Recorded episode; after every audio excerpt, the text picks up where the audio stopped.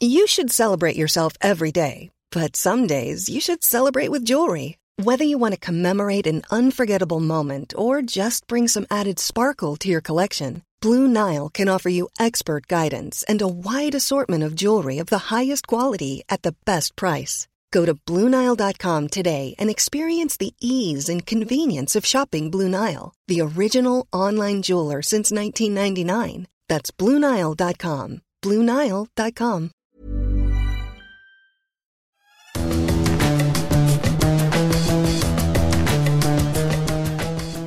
Salut les fous du volant, on est ravis de vous accueillir pour un nouvel épisode de votre podcast favori sur la Formule 1. Cette semaine, pas de Gilles Delaposta, ni de Stéphane Rigno qui ont pris un repos euh, mérité, on peut le dire Maxime? Mérité, on va dire. Mérité avant euh, la reprise du championnat ce week-end en Azerbaïdjan, mais donc à mes côtés, Maxime Dupuis. Comment ça va Maxime? Ça va Julien, bah, écoute, je suis très fier d'être là, euh, très honoré et euh, mais beaucoup de pression parce qu'on passe derrière Ouais. les, les deux tauliers. Les deux dinosaures. Euh, Est-ce que je vais pouvoir faire des oui, Gilles? Je sais pas.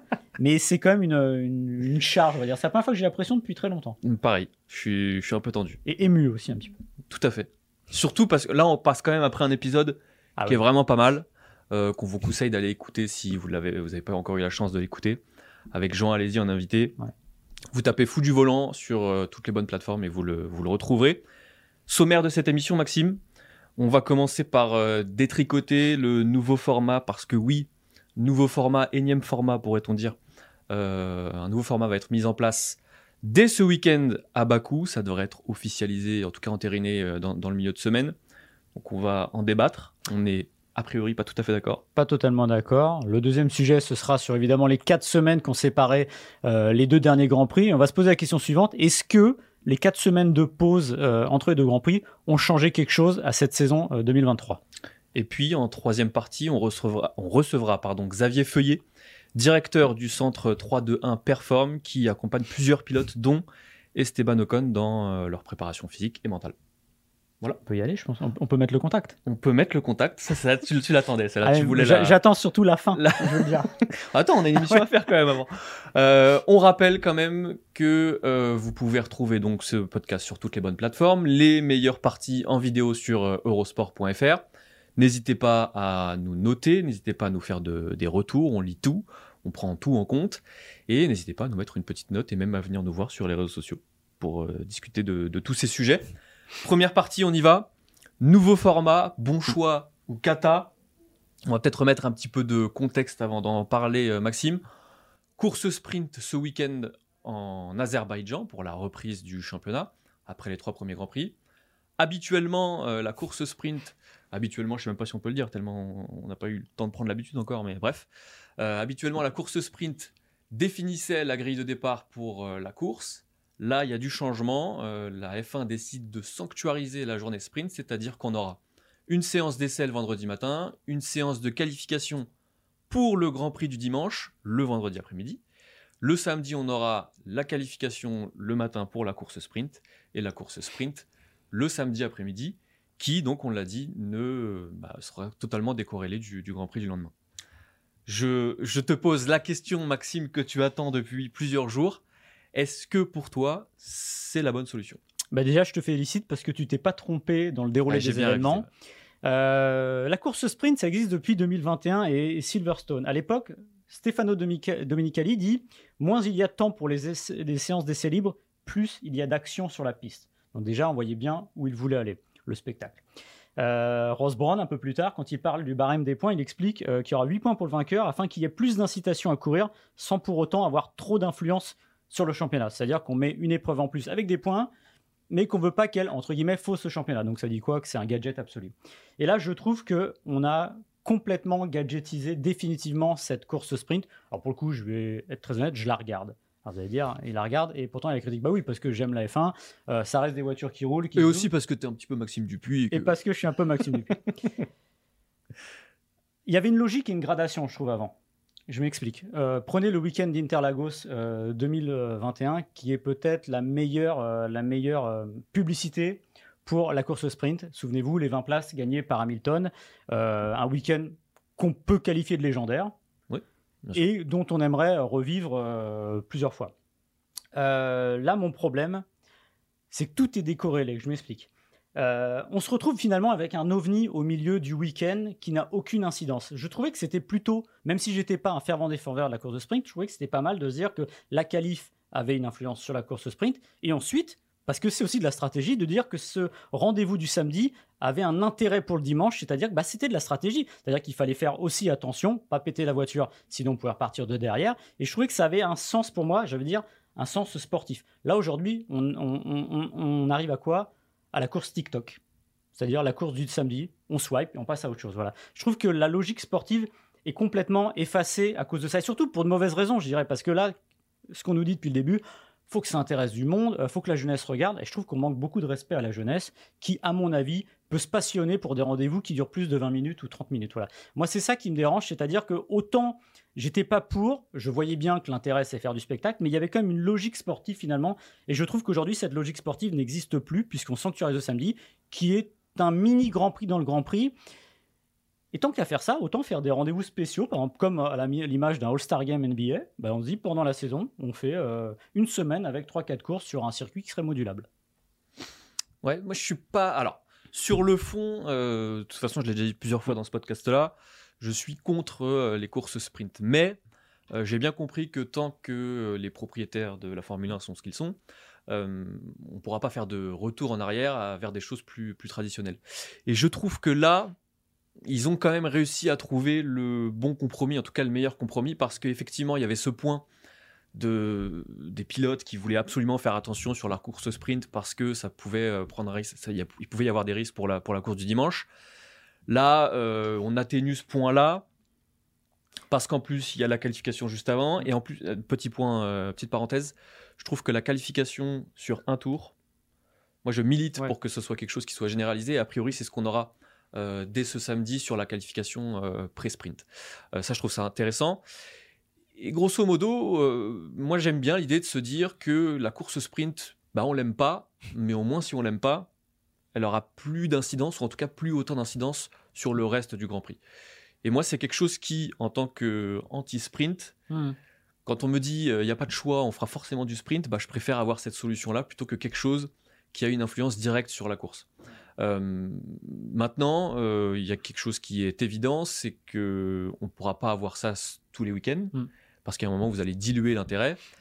Et j'ai peur quand même que si ce format-là fonctionne, on l'ait de plus en plus souvent pour arriver à terme à ce qu'on l'ait quasiment tous les week-ends. Et ça, ça me fait un peu peur. Euh, alors évidemment, il y a des, des gens qui sont contre encore, ils, se font de plus en plus rares. Verstappen est totalement contre. Red Bull est totalement contre. Quel euh, étonnant hasard. Euh, après, il y a quelque chose qu'on peut difficilement euh, défendre nous. moi, j'étais le premier à dire que avoir des essais entre guillemets ennuyeux le vendredi, bah, ça me dérangeait pas. Moi, j'aimais bien essayer de voir, lire entre les lignes, essayer de comprendre mieux les performances des voitures. Et a priori, les pilotes eux-mêmes disent que bah, avoir trois séances d'essais, c'est pas forcément si nécessaire que cela. Donc, si les pilotes le disent, j'ai plutôt envie de les croire a priori, ce compromis-là est plutôt bon. Sur ce ouais. Alors, ça n'a pas d'influence sur la course, mais paradoxalement, ça a une influence pour, sur le championnat du monde. Parce que je reviens en 2021, par exemple, bah, les points qui sont amassés euh, comptent aussi quand on arrive euh, au dernier Grand Prix, que les deux sont à égalité. C'est aussi ça qui a joué. Et je trouve que là, il y a tout le paradoxe. Et en fait, le grand, en fait la, F1, mais on pourrait même élargir à tout le sport. Le tennis, on a réduit les matchs euh, dans le cinquième set. Le, le volleyball, le cinquième set, maintenant, c'est des points directs. Enfin, je veux dire, par là, c'est qu'il y a une obsession du spectacle et d'aller très vite. Alors en F1, vous allez me dire c'est assez logique d'aller très vite, mais à un moment, on confond peut-être un peu vitesse et précipitation. Et tu l'as dit, tout le monde est à peu près maintenant d'accord pour ça. Et je comprends aussi que les pilotes n'aient pas envie que ça ait des conséquences sur le dimanche, parce que ce qui compte au palmarès, c'est aussi le dimanche, et c'est là où il y a les gros points. Les gros points pardon. Mais par exemple, il y a eu Gunther Steiner ou George Russell qui, eux, ils sont un peu plus modérés dans le sens où ils disent il faut pas oublier quand même s'entraîner et les essais, ça compte aussi. Voilà, c'est aussi des choses qui comptent. Et aussi, euh, tu l'as dit, les essais libres. Alors évidemment, si vous êtes passionné de F1, vous allez regarder les essais libres. Si vous n'êtes pas passionné, ou moins, vous n'allez peut-être pas les regarder, mais a priori, tout le monde y retrouve son compte. Là, on voit encore une fois, pour moi, que c'est pour de. Oui, c'est pour, pour moi de mauvaises raisons que ça a été ajouté. Et je rajouterais Oui, parce que l'intérêt, c'est que tout le monde regarde les trois jours eh journées Grand Prix. Et aussi, quand vous payez votre place, je pense aussi que sur un Grand Prix trois jours, le samedi coûtera un peu plus cher que s'il y a une simple euh, qualif. Autre chose que je veux ajouter, c'est qu'on est aussi normalement dans une logique de réduction des coûts. Or, vous rajoutez quoi là? Vous rajoutez 6 courses sprint, si je ne m'abuse. 6 courses sprint, ça fait 600 km. 600 km, ça fait deux grands prix. Donc en gros, vous alourdissez aussi le calendrier. Et en fait, c'est toujours ça, c'est la F1 comme dans les, les, les j'allais dire, son entre guillemets le combat écologique, c'est-à-dire que on fait des efforts, mais pas trop quand même quand il y a les trois, les trois grands prix aux États-Unis, on tourne trois fois en Amérique à des moments différents de la saison parce qu'on veut pas, on sent bien que le business est au-dessus de ça. Et là, je trouve qu'on on, est vraiment là-dedans. Euh, après, je dirais que s'il y avait une seule logique pour moi, d'avoir lancé ce format-là à Bakou, c'est comme c'est un circuit punitif, c'est bien que le samedi n'ait pas de conséquences sur le dimanche, parce que là, à mon avis, il va y avoir sans doute un podcast, surtout si les pilotes prennent plus de risques. En revanche, là où je vais bien rigoler, c'est que sur une course de 16 ou 17 tours, si la safety car sort deux fois, on va bien se marrer. Et d'ailleurs, euh, on parle d'incidence.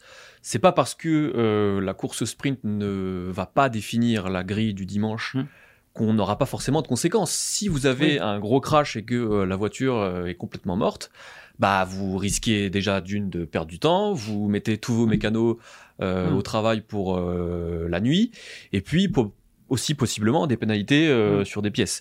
Donc ça aura toujours une incidence beaucoup moins sportivement parce qu'effectivement, si là vous êtes malheureux le samedi, eh ben vous pouvez euh, toujours espérer euh, vous refaire le dimanche.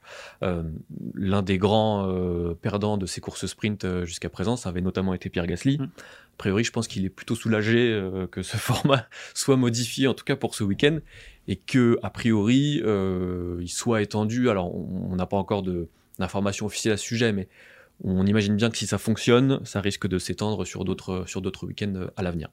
Et donc la réduction des coûts, euh, ce sera plus un.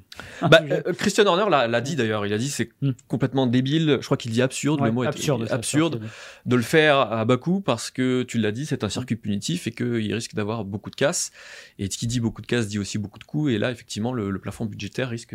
J'avais sa déclat justement il dit c'est absurde de la faire à bas coût, de lancer ça. Il dit mais je pense que du point de vue, du spectacle, du point de vue des fans, ce sera probablement l'une des courses de sprint les plus excitantes de l'année. Donc il a tout résumé.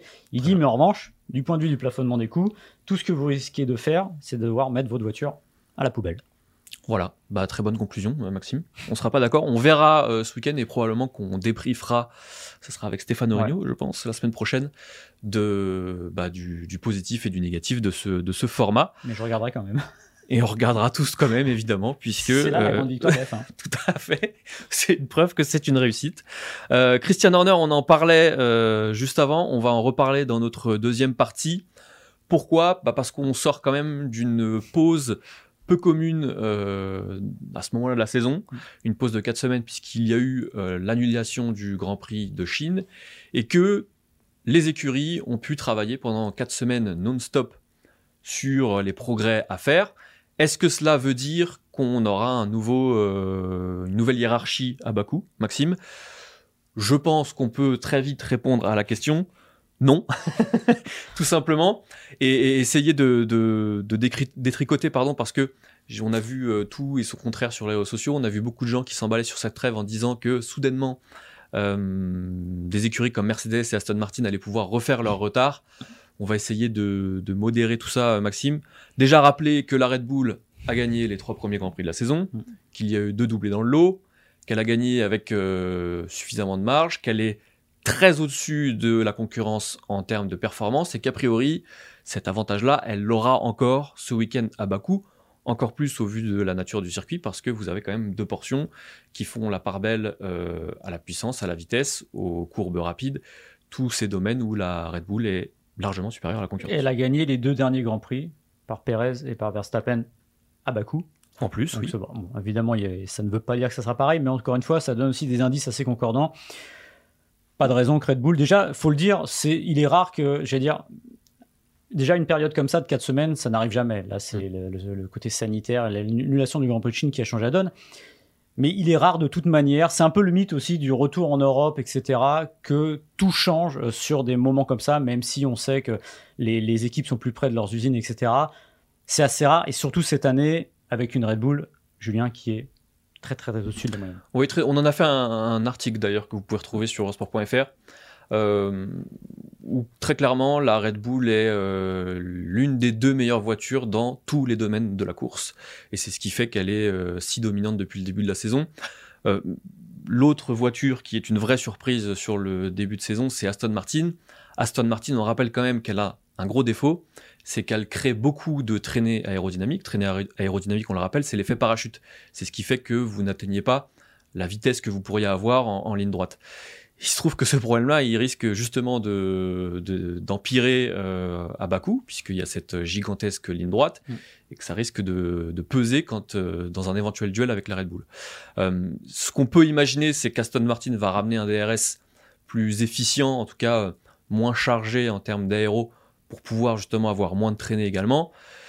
Est-ce que ça suffira pour compenser le retard sur Red Bull? À l'évidence, non. Pour évoquer euh, l'autre écurie qui avait surpris son monde à Melbourne, mm. à savoir Mercedes, euh, là on est dans le fantasme absolu, on a lu les folies, beaucoup de folies. Il faut quand même rappeler une chose sur l'histoire de la soufflerie. Red Bull, oui, a été pénalisé. On sait très bien que cette pénalité euh, on la sentira, on la verra dans les, dans les résultats beaucoup plus tard dans la saison, voire même la saison prochaine. Faut quand même imaginer que euh, Mercedes, pendant 4 semaines, n'a pas fait de la soufflerie H24, tout simplement parce que, un, c'est pas possible, c'est réglementé par des sessions et par du temps et que même si elle avait pu, euh, bah, la soufflerie, ça peut pas résoudre tous les problèmes. Ouais, et on a l'impression que Mercedes a aussi préparé le coup d'après avec le retour de James Ellison en directeur technique. C'est peut-être le moment le plus important de cette mini intersaison. Euh, ça dit quoi? C'est que de toute façon, Mercedes, c'est déjà une chose, c'est que sa voiture est ratée et qu'il faut changer des choses. Et on sait aussi depuis très longtemps qu'il faudrait attendre Imola pour ça. Donc déjà, c'est aussi du retard pris. Et ça veut dire qu'à Bakou, ça ne changera pas. Et on sent aussi que Hamilton l'a compris aussi.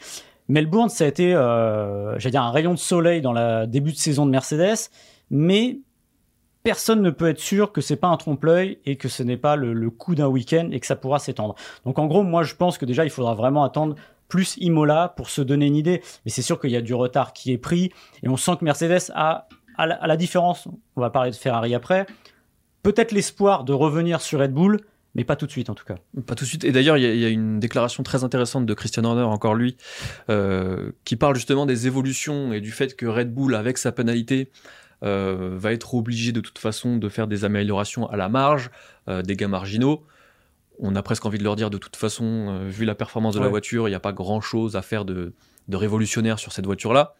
Alors que, je, vais, le citer, il dit Je pense que Ferrari et Mercedes économisent probablement pour quelque chose d'assez important, d'après ce que nous entendons. Donc, effectivement, on peut s'attendre à ce que Mercedes et Ferrari arrivent avec des gros changements beaucoup plus tard dans la saison Imola, ça sera dans un mois tout pile, mm. quasiment, euh, mi-mai. Euh, Ferrari, ça, ça sera probablement la même chose, même si Ferrari, il y a peut-être encore plus de choses à régler avant. Pourquoi? Parce que il y a les doutes autour de l'avenir de Charles Leclerc euh, qui font de plus en plus de bruit. un journaliste italien a notamment assuré qu'il discutait déjà avec Mercedes et que de toute façon tout le monde le sait. Euh, on a l'impression que Ferrari doit d'abord remettre de l'ordre dans la maison, euh, avoir l'esprit plus clair avant de, avant de se pencher sur la performance. C'est presque dramatique à dire, mais c'est la réalité. Ouais, c'est compliqué parce que comme tu l'as dit, euh, Charles Leclerc était un, un, potentiel champion du monde en début de saison dernière. Là, aujourd'hui, il court dans l'écurie qui est quatrième du classement avec quelque chose comme 26 points, il me semble. Donc c'est vraiment pas beaucoup après cette première phase du championnat. Et en fait, on sent qu'il y a le temps long et le temps court qui sont en train de s'entrechoquer chez Ferrari. C'est-à-dire que Fred Vasseur a dit récemment, il dit, on va pas regarder ce qui se passe chez Red Bull, chez Aston Martin, chez Mercedes. On va s'occuper de nous. C'est-à-dire que ça veut dire quoi? Ça veut dire que bah on a suffisamment de problèmes chez nous, suffisamment de choses à régler euh, pour aller voir ailleurs. Ça me fait un peu penser, toute proportion gardée, au début de l'ère tout simplement. C'est-à-dire qu'il y a une écurie on sent qu'il y a des choses à reconstruire, des choses à refaire en interne et que ça n'ira pas vite euh, la reconstruction et que c'est un vrai problème parce que bah, vous avez des pilotes, et Charles Leclerc le premier, qui vont finir par s'impatienter. Charles Leclerc, il est en train de voir les années passées, de se dire l'année dernière, il se disait je peux être champion du monde, je veux être champion du monde. Il a annoncé haut et fort, et il avait raison de le faire en début de saison. Et puis il a vu euh, l'équipe avec les erreurs de stratégie et tout le tralala se dégrader tout au long de la saison. Et là, aujourd'hui, il est dans une voiture qui ne tient pas le choc, qui ne tient pas la route par rapport à Red Bull. Donc c'est vrai que sa patience, à un moment, pourrait aussi avoir des limites. Parce qu'en plus, il y a le retour en arrière. Euh, la patience, si vous voyez votre équipe mm. progresser, euh, entre guillemets, c'est toujours dur de patienter, surtout quand vous êtes pilote, mais euh, quand vous voyez votre équipe progresser, entre guillemets, c'est un petit peu plus facile. Là, effectivement, tu l'as dit, il y a eu cet espoir en début de saison dernière, et d'un seul coup, il y a un gigantesque retour en arrière, alors qu'on avait l'impression justement que Ferrari s'était reconstruite sur les saisons 2020 euh, à post-Covid avec euh, la pénalité qui, qui moteur qui les avait rétrogradés. Là, c'est compliqué. Charles Leclerc, il voit l'un de ses grands rivaux, Max Verstappen, qui est en train de tout écraser, et il se dit que lui, il a le talent, il a les moyens en termes de pilotage pour lutter contre, contre le néerlandais, mais qu'il n'a pas la machine pour, ni l'équipe pour. Euh, donc c'est très compliqué, et, un qui est déjà en, dans une situation euh, qu'on n'aimerait pas vivre à sa place, c'est Fred Vasseur, euh, qui pensait arriver, appliquer sa méthode, faire là un petit peu de restructuration, et qui finalement a quasiment tout à reconstruire, parce qu'il y a eu beaucoup de mouvements, parce qu'il y a une voiture qui n'est ni fiable, ni performante, et qui est quasiment aujourd'hui la quatrième euh, voiture du plateau. C'est deux gros défauts quand même, ni fiable ni performante. Mais surtout, encore une fois, comme tu l'as dit, le, retour en arrière, il est là. C'est que l'année dernière, si on caricature, début de saison, on réussit, et puis à un moment, on se dit, ils font des grosses erreurs de stratégie, donc on se dit, bah, c'est peut-être un problème humain. Euh, on met un nouveau board, un nouveau, un nouveau patron. Euh, Vasseur arrive, il change les hommes. Mais le problème, c'est ça qui doit être dur pour un pilote comme Leclerc et même pour Sainz, c'est de se dire ah non, finalement, la voiture ne va pas non plus. Mm. Donc là, les défauts, c'est même encore plus grave parce qu'à la rigueur, euh, si c'était juste choix d'homme et de stratégie, peut-être que Vasseur aurait pu remettre de l'ordre et peut-être changer ça. Là, le problème, c'est il y a le matériel et ça, c'est sur le court terme très compliqué. Il sait déjà, euh, Leclerc, que sa saison, au fond, elle est euh, quasiment perdue. Tout à fait. Donc, pour répondre à la question initiale, faut-il s'attendre à un tremblement de terre à Bakou? Euh, A priori, euh, non. Red Bull archi favorite, même si évidemment il peut y avoir de la casse. On l'a aussi vu chez Red Bull depuis le début de la saison, même si ça ne s'est pas passé en course. On sait qu'il y a ces problèmes de transmission chez mm. Verstappen qui posent problème. Est-ce que Red Bull a réussi à trouver une solution?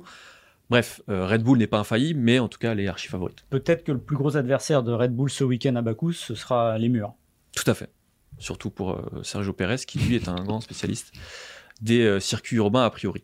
Euh, troisième partie, on reçoit notre invité, Xavier Feuillet, préparateur physique et mental de plusieurs pilotes, dont Esteban Ocon. On a plein de questions à lui poser.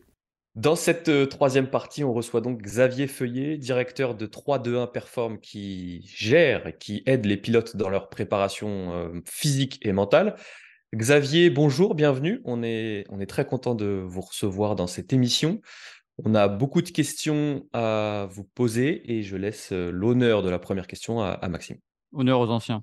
Euh, alors, pour les auditeurs, on va faire simple. On va vous demander de décrire votre métier. Et si je le définis ainsi, si on vous, dit que vous êtes l'homme du travail invisible et indispensable, est-ce que je suis dans le vrai?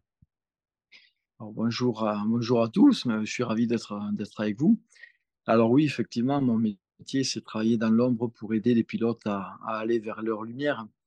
Donc on est là comme des petits artisans en fait, hein, dans des laboratoires entre autres ou sur les pistes pour aller façonner, développer qualité après qualité tout ce qui pourra engendrer une meilleure performance sur la piste. Mais euh, bon, ben, on ne nous voit pas, quoi. on n'a pas osé de nous voir en fait. Il sera très bien comme ça. C'est un peu comme les arbitres, quand on ne vous voit pas, c'est bon signe. c'est ça. Bon, on met pas de carton, nous, ça va, il n'y a pas de carton. Euh, la F1 a fait une pause de, de 4 semaines, ce qui est euh, relativement inédit à, cette période de la saison. Euh, quel a été le programme durant cette période? C'était quoi la semaine type d'un Esteban Ocon que vous accompagnez, par exemple? Alors, plusieurs objectifs. le premier, ça va être de l'aider à récupérer plus vite de cette première partie de saison. Donc, il y a le betoning et puis euh, les vibrations. Bon, mais on a des inflammations dans plein de zones différentes. Donc, dans ces processus, on va trouver du caisson hyperbare. On remet de l'oxygène dans les cellules pour traiter les inflammations, permettre de régénérer plus vite. Il va avoir de la cryothérapie aussi, donc c'est du, traitement par le froid, des soins avec des massages, la pressothérapie qui remonte le sang des jambes vers le, vers haut du corps pour être trié. Donc, bon, bref, on va l'aider à récupérer beaucoup plus vite. Et puis après, ben, on va se remettre à construire. Donc, ça va être une construction qui est musculaire, qui est euh, cardiovasculaire aussi. On va développer des stocks d'énergie pour, euh, pour, cette deuxième partie de saison. On va profiter de la trêve pour faire ça parce que ça engendre encore un petit peu de fatigue, ce type de travail. C'est bien placé euh, de le faire là. Et puis après, on va optimiser tout un tas de qualités, qu'elles soient cognitives, mentales ou visuelles Donc on va regarder que ces muscles qui dirigent les yeux bougent encore plus précisément. On va pouvoir aller plus loin dans la qualité de ressenti du grip ou de la dégradation du pneu. On va ah pouvoir faire une décision qui soit encore plus rapide, donc on optimise les vitesses de, signaux. Donc voilà un petit peu tout ce qu'on est amené à, à, travailler là ici au centre sur cette micro-trêve. Les journées ben, sont plutôt super longues en fait. Hein. Ils démarrent à 8 ou 9 heures le matin et puis ils finissent jamais avant 19h, 19h30 euh, la journée. On mmh. tourne d'une qualité à une autre. Donc il ne va pas faire que pousser euh, des haltères et de la fonte euh, toute la journée. En fait, hein. on va basculer un coup mental, un coup vision, un coup réflexe, un coup physique, un coup. On va tourner comme ça là, avec des soins le soir pour aider à récupérer plus rapidement pour la journée d'après. Et puis, euh, on va enchaîner comme ça toute la semaine, bah, du lundi au vendredi. En principe, on lui laisse euh, deux jours off comme ça en fin de semaine. Ça, c'est la semaine idéale. Et puis maintenant, il faut euh, intercaler là-dedans des moments de médias. Parce qu'il a aussi pas mal de médias à faire là pour Alpine. Donc, ça veut dire que des fois, il s'absente. On est à côté de Genève, nous, donc c'est pas mal. Il perd un peu moins de temps dans les déplacements. Donc, il, a mené à sauter dans un avion depuis Genève et puis aller faire ses médias à Paris ou, Winston, des fois. Bon, ça, ça dépend où, on le demande. Vous avez parlé du, physique, évidemment. Vous avez parlé aussi du cognitif. Euh, dans, dans, la préparation, alors ça va être difficile de quantifier, mais quelle est la part de l'un du physique et de l'autre? Alors, dans la préparation, euh, toute, la construction physique, elle a lieu énormément l'hiver, en fait. C'est là qu'on fait le capital physique dans lequel il va taper un peu toute la saison, parce que ça engendre de la fatigue et qu'il n'y a pas de course. Donc, c'est le bon moment pour, euh, forcer le trait sur la partie physique. Et là, cette partie de la saison, ben, c'est plutôt la partie cognitive, effectivement, et, spécifique, quoi, qui va prendre le dessus. Donc, on va dire qu'en ce moment, on est plutôt on est plutôt 60%, 70% cognitif, réflexe, vision et optimisation de la forme, et puis 30% euh, physique. Hein. Ah, voilà, donc on fait des petits pics de performance et on le programme pour les courses, les courses qui vont venir, mais c'est plus de la programmation qu'un gros développement qui, lui, euh, a lieu plutôt l'hiver. Euh, on parle beaucoup de. Aujourd'hui, les Formule 1 ont beaucoup d'assistance technologique électronique. Euh, c'est une grande phrase des anciens pilotes de dire que les voitures sont plus faciles à piloter aujourd'hui qu'elles ne l'étaient dans les années 80-90. Euh, euh, c'est quoi le plus dur? C'est de piloter une F1 dans les années 90 en sachant qu'à l'époque, les pilotes n'étaient pas aussi bien préparés physiquement? Ou est-ce que c'est plus dur de piloter aujourd'hui avec des pilotes qui sont très bien préparés physiquement et en théorie avec des machines plus faciles à piloter je pense que ce pas les mêmes exigences. Bon, à l'époque, de rester sur la piste avec des voitures où il n'y avait pas d'assistance, qui étaient très, très instables, euh, moins de grippe, bah, c'était déjà un enjeu conséquent en fait pour être bien classé et finir la course. donc l'exigence, elle était là, elle était d'être capable de, de bien sentir la limite du grip, de s'y adapter, d'être créatif. Après, physiquement, c'était super exigeant. Et puis, monter dans des voitures sans être trop préparé. Donc, physiquement, c'est sûr que euh, la contrainte était, était probablement euh, supérieure, notamment pour les bras, je pense. Il y avait moins d'assistance. Aujourd'hui, euh, l'exercice, il n'est pas tout à fait pareil. Donc, les voitures sont quand même beaucoup plus stables. Il y a plus d'assistance. Mais l'enjeu va consister à reproduire euh, à reproduire sans erreur, d'être sur son pic de performance tous les tours. C'est-à-dire que là, cette fenêtre de performance, elle est beaucoup plus proche de la limite du pilote, elle est beaucoup plus proche de la limite de la voiture. Et c'est cette fenêtre-là qui est très, très petite dans laquelle il faut rentrer et qu'il faut être capable de reproduire tour après tour. Donc au final, la contrainte, elle est peut-être beaucoup plus nerveuse, beaucoup plus mentale c'est des voitures qui euh, quand même engendrent une vitesse de défilement et des vitesses euh, moyennes supérieures. Donc ça veut dire que la décision euh, doit être de, de, meilleure qualité, on a moins de temps pour décider, il y a beaucoup plus d'informations à traiter dans les voitures modernes que ça n'était auparavant. Et ensuite, comme c'est des voitures qui offrent plus de grippe, ben, il y a une contrainte au niveau des cervicales qui est plus importante qu'avant aussi. Donc voilà, on peut dire que c'est des exigences différentes. Euh, les F1 modernes restent quand même difficiles difficile à piloter dans l'exercice de ce qui est devenu la course en F1 aujourd'hui.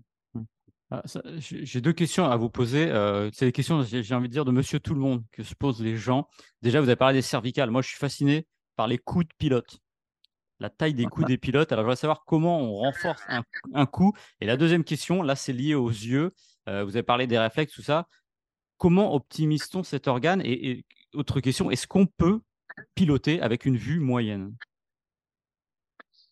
Alors, euh, pilote F1, on ne peut rien faire, euh, même en ayant des qualités moyennes. Voilà.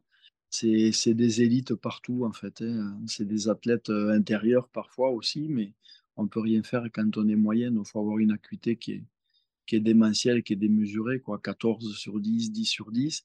Ça, mais pourtant, je vous, coupe, mais pourtant, on a vu des pilotes hum. euh, rouler avec des lunettes il n'y a pas si longtemps que ça. Alors voilà, donc ils sont compensés. Hein, ils sont compensés avec ces lunettes-là. Des fois, il y a des lunettes anti, anti-reflet, il y a des lunettes qui optimisent la vision du relief aussi. Voilà. Après, ce qu'on fait, on fait un œil qui voit beaucoup plus large. Donc, on va travailler sur la vision périphérique. Cette vision périphérique, plus on va vite et plus elle se rétrécit.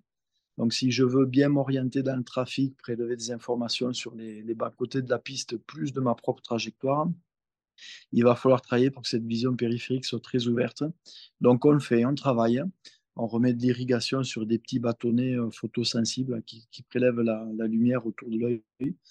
Donc c'est comme ça qu'on l'optimise. On peut faire ça avec des micronutriments, on peut faire ça avec des exercices adaptés. Et puis après, on va travailler la coordination de, des muscles qui bougent les yeux pour que le mouvement oculaire soit beaucoup plus précis. On va travailler sur ça.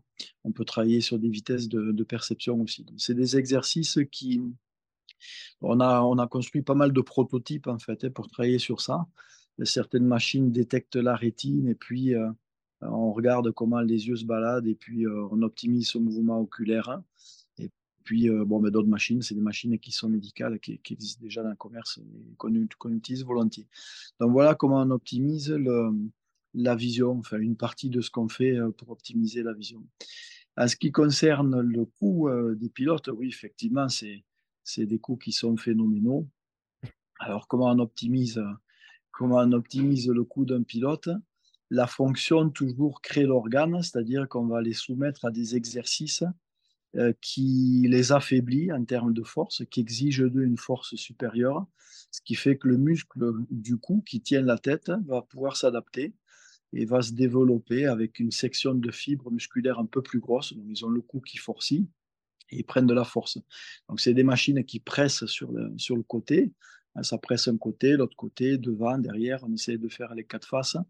Et puis, c'est des, des, machines qui pressent contre lesquelles il faut résister. C'est-à-dire qu'il n'y a pas de mouvement, ça presse et euh, la tête reste dans l'axe, ou alors on engendre mouvement, c'est-à-dire que la tête va sur les côtés, revient dans l'axe, euh, pareil sur les trois faces.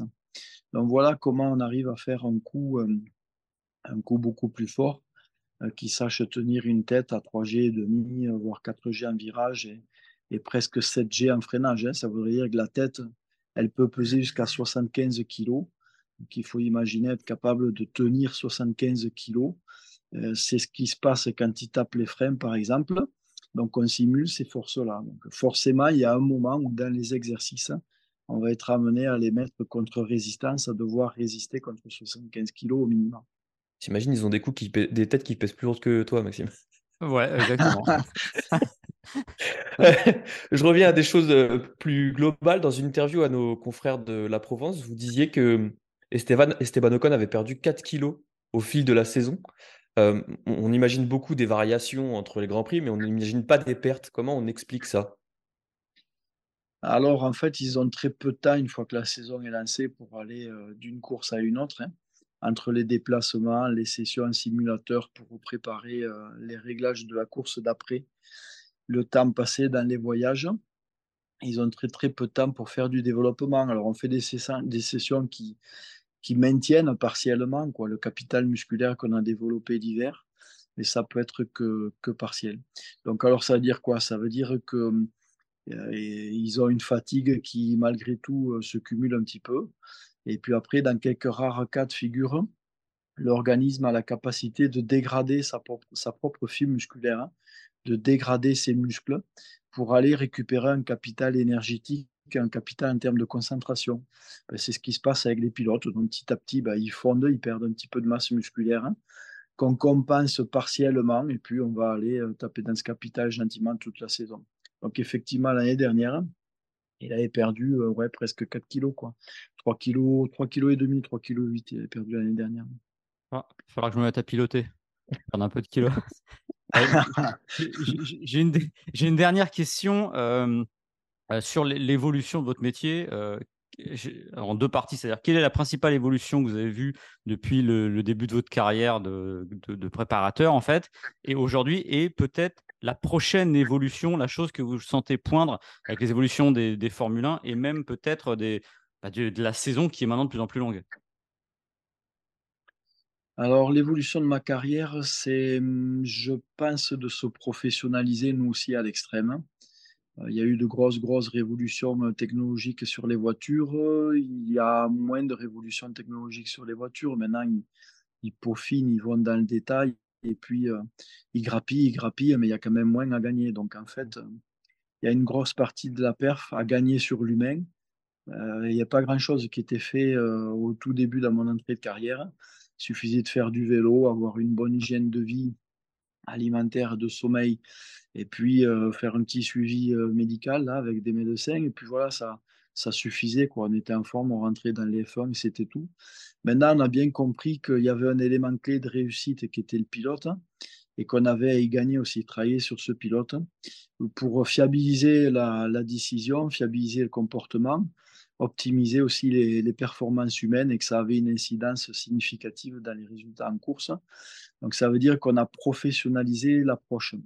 Ça a été en parallèle avec euh, des connaissances de l'humain qui ont été crescendo, c'est-à-dire que la sphère scientifique s'est bien intéressée à l'humain aussi, mais soumis euh, à des exigences sportives. Donc tout ce qui est psycho, euh, psychologie, psychopédagogie, les sciences cognitives, il y a, il y a quand même beaucoup d'axes qui sont rentrés en jeu dans l'entraînement et dans la préparation d'un pilote. Donc, on s'est énormément professionnalisé. On a été, nous, nous, aussi, je pense, dans le détail du détail. Et ce qu'on va arriver voir euh, euh, déjà un petit peu hein, devant nos portes, on nous demande de plus en plus de faire de la détection de pilotes. Hein. C'est-à-dire que les pilotes qu'on détectait à l'époque à, à 17 ans, 16 ans, on trouvait que c'était très précoce. Hein.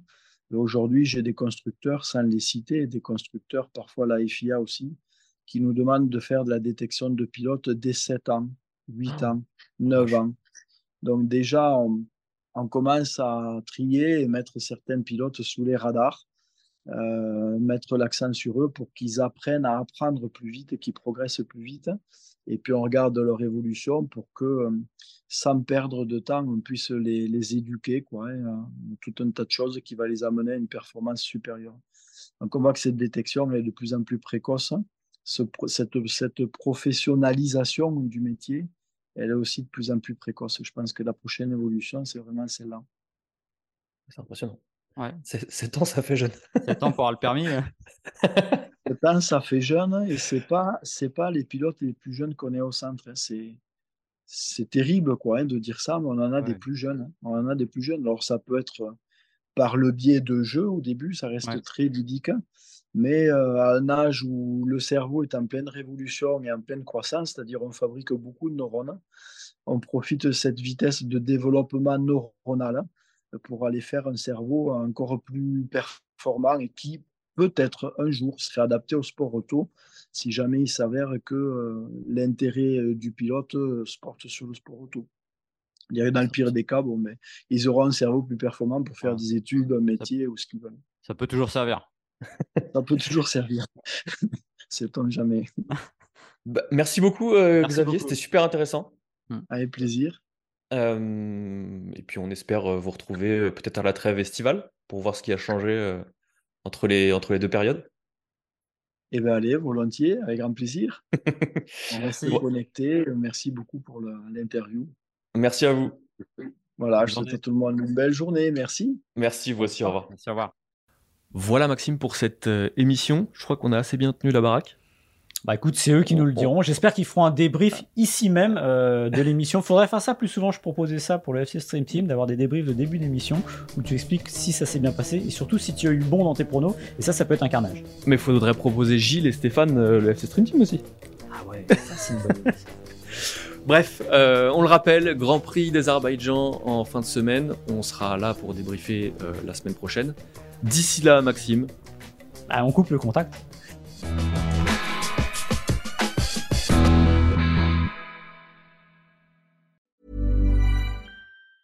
Planning for your next trip? Elevate your travel style with Quince. Quince has all the jet setting essentials you'll want for your next getaway, like European linen, premium luggage options, buttery soft Italian leather bags, and so much more. And it's all priced at 50 to 80% less than similar brands. Plus, Quince only works with factories that use safe and ethical manufacturing practices. Pack your bags with high-quality essentials you'll be wearing for vacations to come with Quince. Go to quince.com slash trip for free shipping and 365-day returns.